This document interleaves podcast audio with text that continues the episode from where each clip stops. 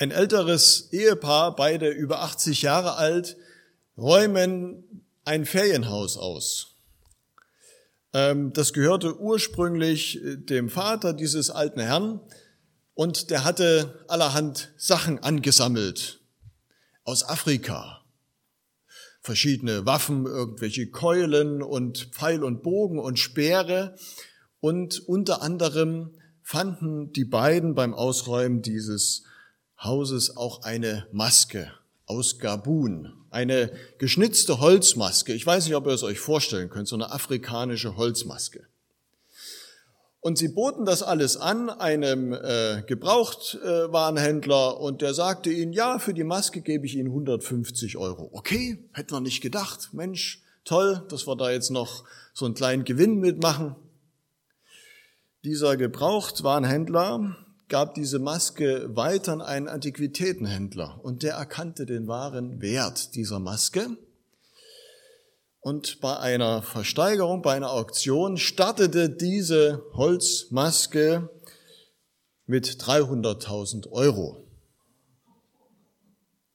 Aber damit nicht genug.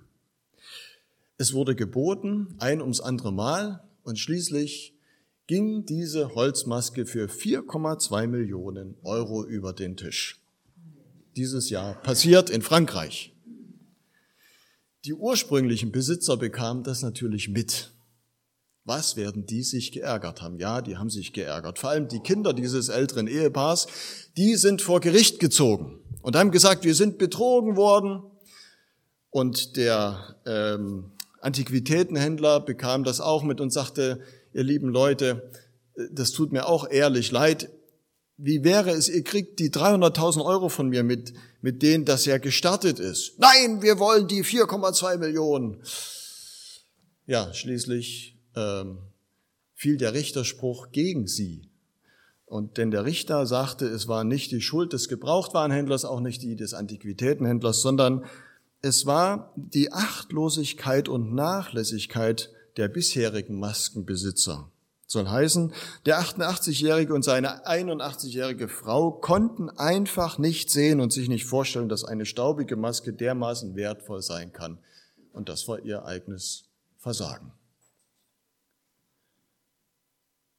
Wertvoller als ein Da Vinci-Gemälde ist diese Fangmaske aus Gabun. Aber sie konnten es nicht sehen. Wir hatten die Jahreslosung, du bist ein Gott, der mich sieht. Und dahinter steckt auch, dass wir einen Gott haben, der unseren eigentlichen Wert sieht, den wir oft nicht sehen können. Aus Achtlosigkeit, Nachlässigkeit.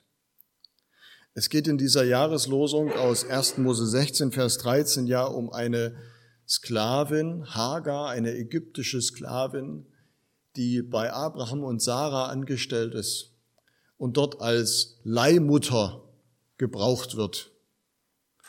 Und nachdem sie diesen Jungen zur Welt gebracht hat, für Sarah, ja, da war sie nicht mehr viel wert und wurde in die Wüste geschickt. Und dort begegnet ihr Gott. Und sie lernt diesen Gott kennen als einen Gott, der mich sieht, mich, die Sklavin, die ähm, Heimatlose, die ohne Ziel, die keiner mehr braucht.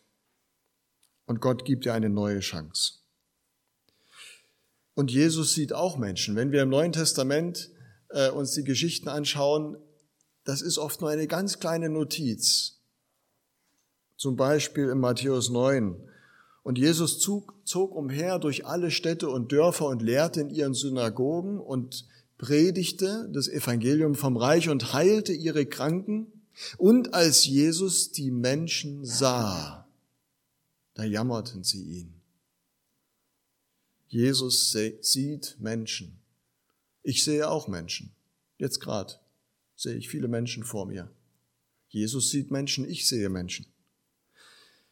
Aber ich sehe Menschen ganz schnell zuerst nach ihrem Gebrauchswert.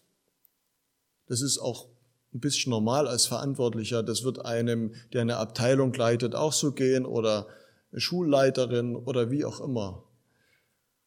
Da kommt ein junges Mädel rein, ganz neu in die Gemeinde vielleicht, und ich denke, Mensch, die könnten wir für den Kindergottesdienst gebrauchen. Ja, oder einer spielt ein Instrument und da kommt sofort der Gedanke, die wäre doch was auch für den Gottesdienst, für die Begleitung. Toll. Aber Menschen spüren das, wenn sie nur danach eingeordnet werden. Jesus sieht Leute und ich sehe Leute. Und ich kann mich nicht wehren, wenn es bei mir an der Tür klingelt und ich öffne und ich sehe den Typen vor der Tür. In Bruchteilen von Sekunden entscheidet sich jetzt, wird das Arbeit oder wird das Vergnügen? Wir sortieren sofort ein, sympathisch oder unsympathisch, Freund oder Feind. Wieso konnte Jesus die Menschen anders sehen? Jesus sieht durch die gespielte Eitelkeit. Jesus sieht durch die Masken der Selbstsicherheit. Jesus sieht durch die aufgesetzte intellektuelle Blase.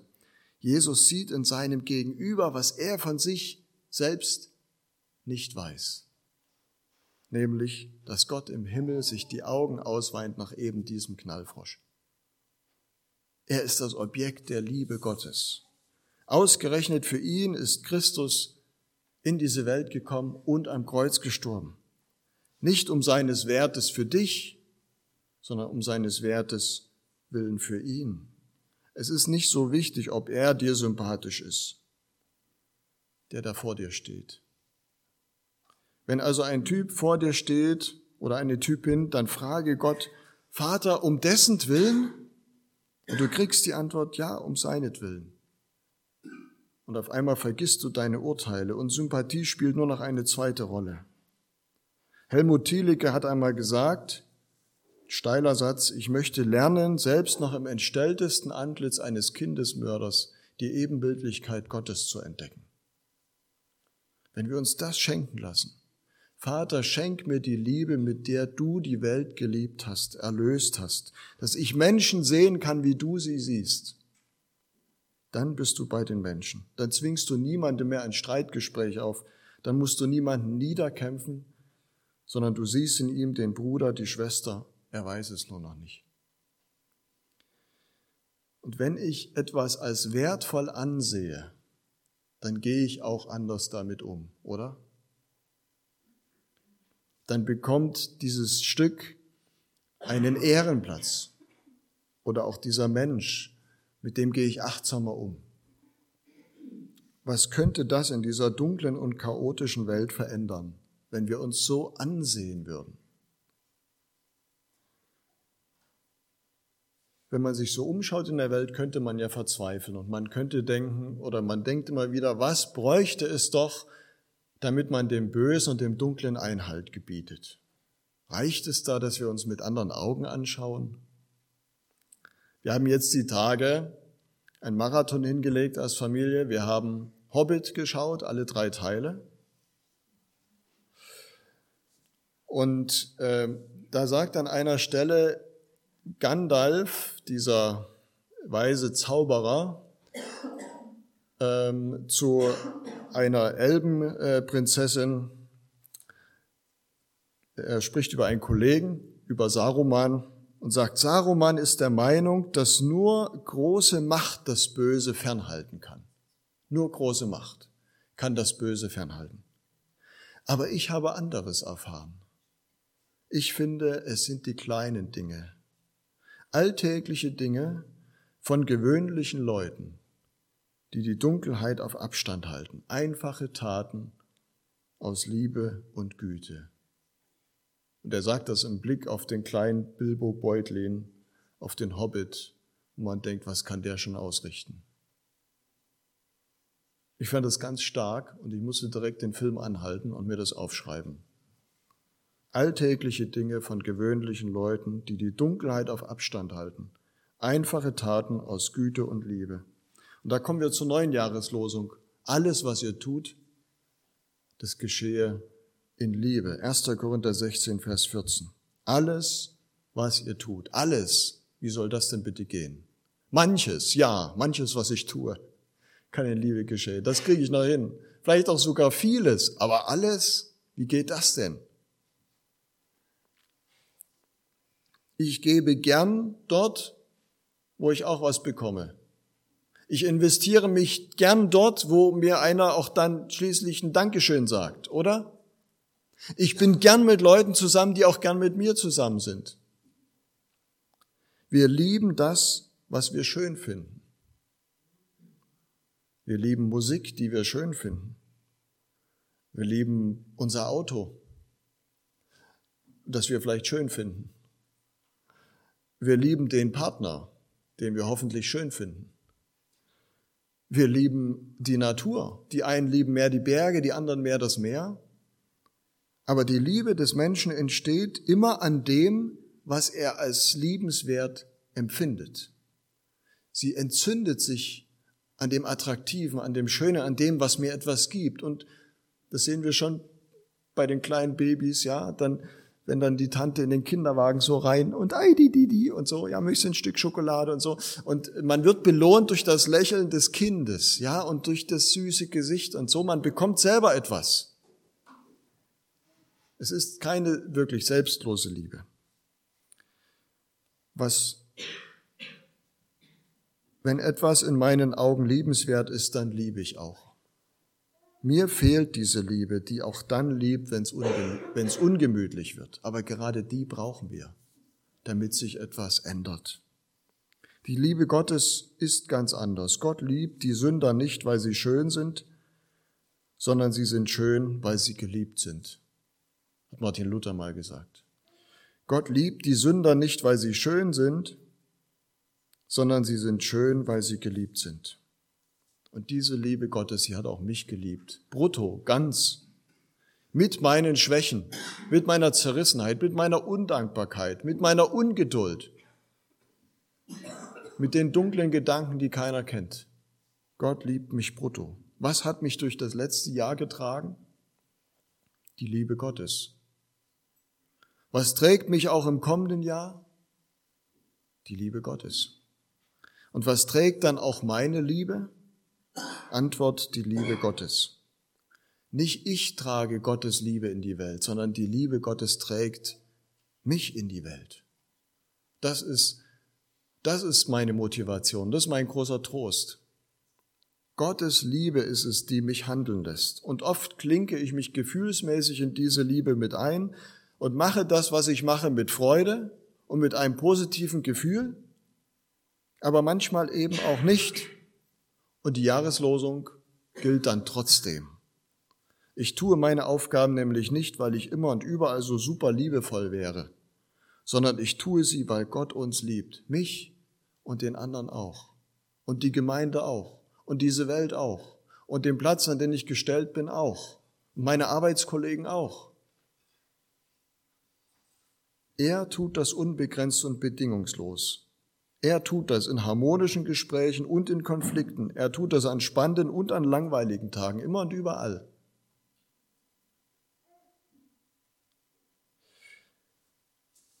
Nicht ich trage Gottes Liebe in die Welt, sondern Gottes Liebe trägt mich in die Welt. Weil er die Welt geliebt hat, darum liebe ich sie auch. Nicht, weil ich so ein tolles Gefühl und so eine Zuwendung zu dieser Welt und auch zu den hässlichen Dingen habe. Nein.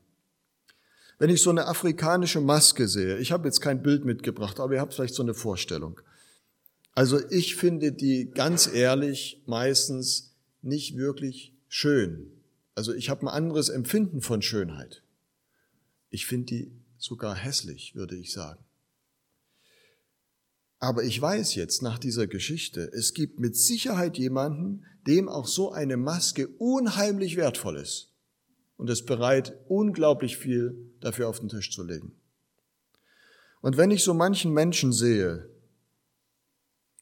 dann interessiert er mich vielleicht nicht. Vielleicht ist auch vieles hässlich an ihm, nicht äußerlich, sondern innerlich. Und das geht bis hinein in unsere Familien, dass wir manches am anderen hässlich finden, nervig, störend,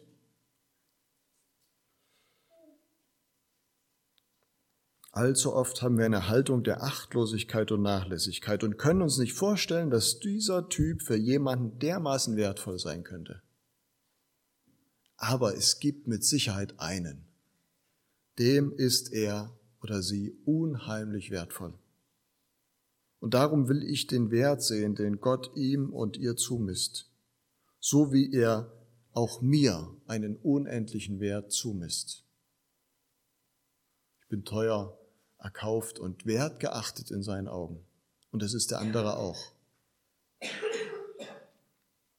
Er ist ein Gott, der mich sieht, der den anderen sieht. Und darum will ich und kann ich alles, was ich tue, in Liebe tun. Denn seine Liebe trägt mich. Amen.